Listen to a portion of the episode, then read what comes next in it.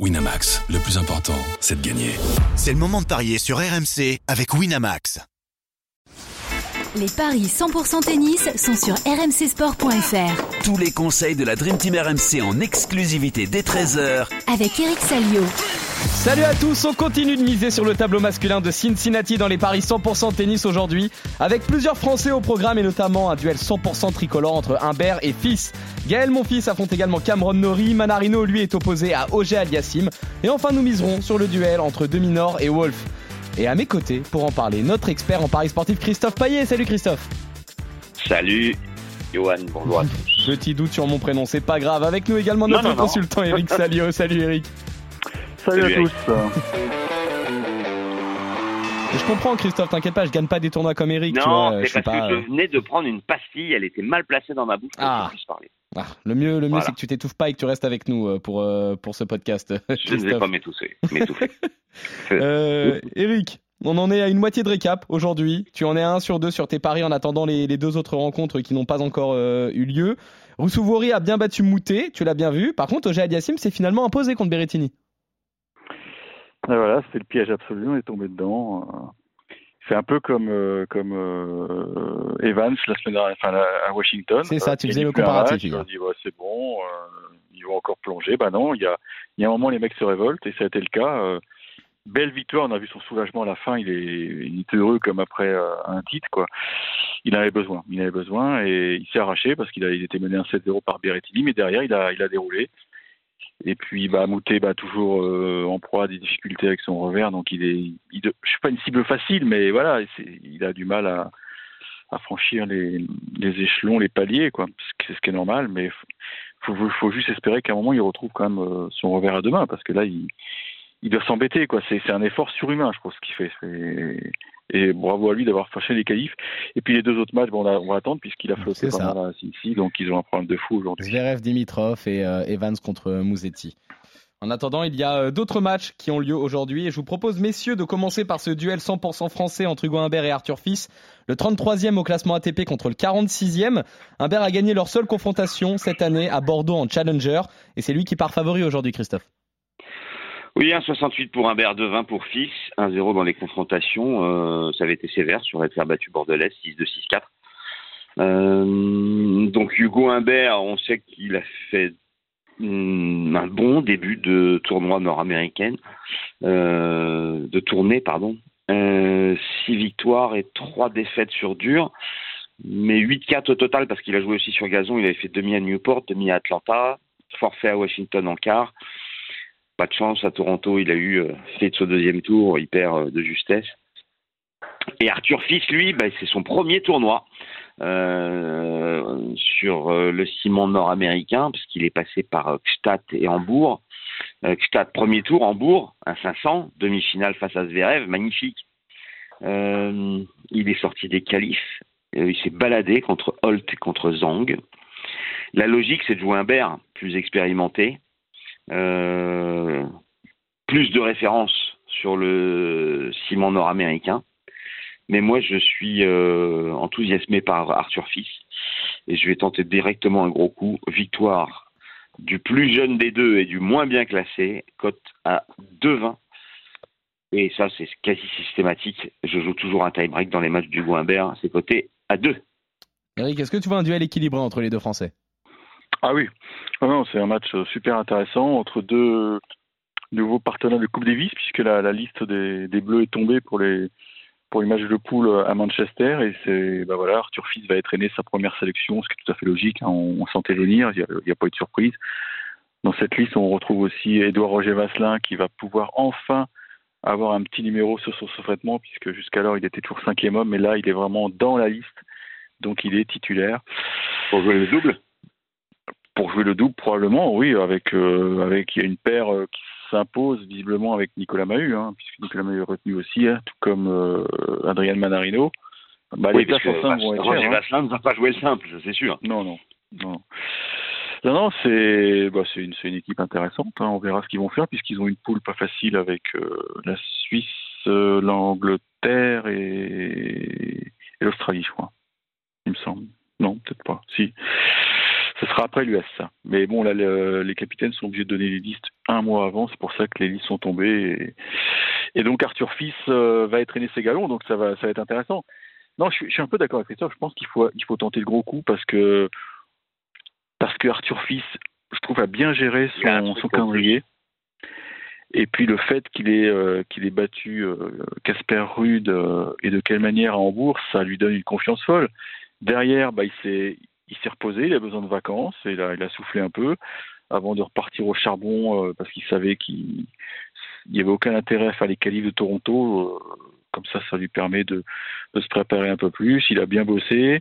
Effectivement, il a survolé ses qualifs et ça, c'est quand même un- c'est quand même intéressant parce que bon, autant le premier tour, il était Holt, même si Holt, je crois que c'est le mec qui avait battu Fritz en passé à l'US, mais Zhang en deux, Oui, c'est pas mal. c'est bien. C'est bien parce que Zhang euh, est peut-être meilleur sur terre, certes, mais c'est un mec qui est quand même bien installé maintenant. Il faut vraiment le bouger. Il est très athlétique et il l'a, il n'a pas laissé respirer. Donc maintenant, comment va-t-il gérer le jeu de gaucher de d'Hugo Humbert? C'est la grande question parce que Hugo a quand même une patte gauche assez exceptionnelle. Sa balle va très très vite, mais j'ai l'impression que Hugo a, a souvent tendance à jouer sur le revers adverse. Mais là, il va, il va trouver du répondant parce que Arthur Fils est très solide côté revers. Il défend très bien. Je, mettrais Fils, mais avec une belle baston, mais ça peut jouer à. C'est très indécis comme match. Je pense que ça peut jouer à un 7-5 ou un 7-6 au troisième éventuellement. Donc match très long. Donc 2-20, on est d'accord sur la victoire de Fils. Le tie-break à 2, tu prends aussi et on est d'accord sur tout. Très bien, messieurs. Victoire donc euh, d'Arthur Fils euh, dans ce duel 100% tricolore contre Hugo Humbert. On va continuer avec euh, le match de Gaël Monfils qui est opposé à Cameron Nori, le 211e mondial contre le 15e. Le Français mène 2-0 dans les confrontations, mais celle-ci commence à, remonter. Maintenant, quand on voit ses performances récentes, on a envie d'être optimiste. Alors, qu'est-ce que ça donne au niveau des codes, Christophe? 1,78 Nori, 2,05 mon fils. Cameron Nori, il a perdu au premier tour à Toronto contre Dominor. Euh, qu'il va perdre au premier tour euh, à Cincinnati contre mon fils euh, On ne sait pas encore, mais on peut quand même dire que le Britannique n'est pas gâté par les tirages au sort. Euh, à Los Cabos, il avait sauté au premier tour aussi, donc ça devient inquiétant pour lui. Euh, depuis Wimbledon, il n'a pas gagné un match. Euh, et depuis Roland Garros, euh, il a plus de défaites que de victoires. Il a peu joué, hein, trois, trois victoires et quatre défaites. Ben, tout est réuni pour que Gaël s'im- s'impose, parce que Gaël, euh, on connaît ses difficultés de première partie d'année, mais euh, là, depuis euh, qu'il a mis les, pieds sur le ciment nord-américain, ça va quand même beaucoup mieux. Et, il a quand même fait un, quart de finale à Toronto, en perdant de justesse contre Yannick Sinner il monte vraiment en puissance. Il a de belles victoires déjà. Eubank, c'était bien, mais alors derrière, confirmation avec la victoire contre Tsitsipas. Donc, pour moi, victoire de mon fils 2-0-5 et je joue euh, le deuxième outsider. Eric, est-ce que toi aussi tu crois en un succès de, de mon fils? Est-ce que tu as confiance aux Français aujourd'hui? Bah, quant au moins son niveau de jeu, oui. euh, ça, vous ça, vous aura pas échappé. Euh, Sinner, il a perdu 15-7 la semaine dernière. hein. C'était contre Gaël. C'est contre Gaël. Donc c'est quand même un, un élément très intéressant. euh, un, Et Nori un- n'est pas au mieux. Un indicateur fort. Nori est pas au mieux et je trouve que le, jeu de Nori convient parfaitement à Gaël Monfils parce que Nori c'est pas un mec qui t'envoie des, des missiles à droite à gauche. Donc c'est un match qui va jouer au physique. C'est le meilleur défenseur qui va s'imposer. Franchement, quand tu vois le physique de Gaël actuellement, t'as pas d'inquiétude à avoir. Je pense qu'il a bien digéré ses efforts de Toronto parce que le juge arbitre était sympa, il le programme que mardi. Donc il a, il eu le temps de, faire le transfert, de, récupérer, de faire les soins. Parce qu'effectivement, il commence à, à 36 ans, il faut faire attention à son corps. Mais je pense qu'il est bien entouré, il a une petite équipe euh, solide. Et puis Nori, il a plus confiance du tout. Quoi. Il perd beaucoup, beaucoup de matchs. Euh, J'ai l'impression que les mecs commencent à, le lire. Donc euh, il fait plus peur, quoi. Il fait plus peur. Il y a eu l'effet de surprise l'an passé, euh, notamment à Wimbledon avec cette demi où il avait euh, effectivement joué le tennis de sa vie.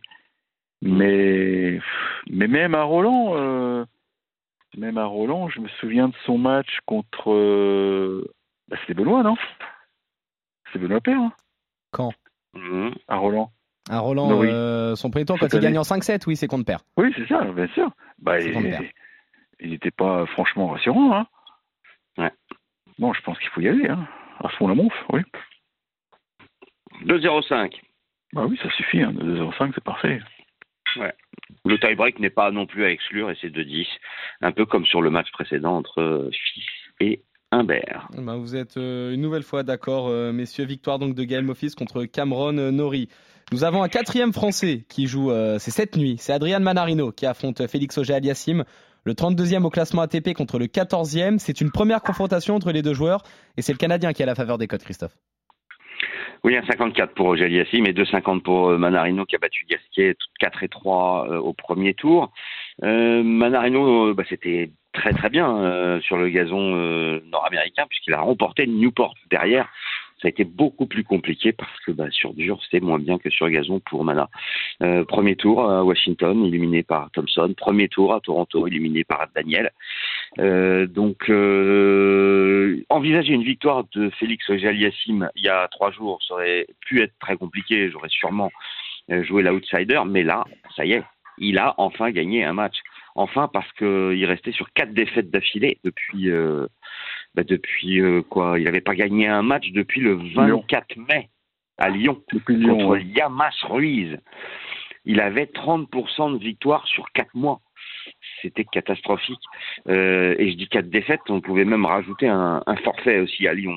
Donc, euh, mais je pense que ça a été un déclic cette victoire face à Berrettini et que du coup, eh bien, euh, je pense que le Canadien va s'imposer 1,54. Pour une fois, je joue le favori. Eric, euh, tu parlais hier d'un moment possible où euh, Auger-Aliassime allait pointer le bout de son nez. Est-ce que tu le vois capable de faire une, une Dan Evans? Tu, tu faisais ce- cette comparaison justement. Écoute, euh, oui, c'est possible. C'est possible quand on, quand on voit son soulagement hier euh, après sa victoire contre Berrettini. euh, tu te dis que ça y est, il a, les nuages sont derrière lui. Maintenant, c'est encore fragile. Hein, il a gagné qu'un match. Mais c'est pas n'importe quel match. C'est un match où il était Voilà. en retard. Il perd un 7 contre Berrettini qui jouait bien. Euh, ça prouve que physiquement, bah, le genou, euh, visiblement, les problèmes sont résolus. Ça, c'est important pour lui parce que je pense qu'il devait, il devait jouer sous anti-inflammatoire. Ça doit être l'horreur de voir qu'il ne pouvait pas s'engager à 100%. Et mentalement aussi, du coup. Ah bah, mentalement, ça, ça, ça te soulage. Putain, tu peux même pas imaginer, quoi. Ouais. Maintenant, le style de jeu de Manarino peut l'embêter. Parce que Mana va beaucoup remettre. Et c'est pour ça que c'est un match qui est très intéressant. Même si Mana sur dur est peut-être moins, moins fort que, que sur gazon, bien sûr. Mais il a, euh, il a des armes, avec notamment ce service slicé qui va péter le Canadien. Il que le Canadien soit patient. Est-ce que euh, il sera, euh, il sera patient pendant, pendant deux heures, deux heures et demie? Ça, c'est la grande question. Parce qu'il va voir revenir des balles. Hein. C'est clair. Berrettini, c'est un joueur qui est, qui, est- qui est plus percutant, mais Des frappes plus franches. qui commet quand même beaucoup plus de fautes parce que parce que c'est un jeu à risque et puis il bouge moins bien que Manarino. Enfin, ça, c'est mon avis. Donc, je vais quand même jouer Félix, mais je pense que ça peut aller en trois, cette affaire.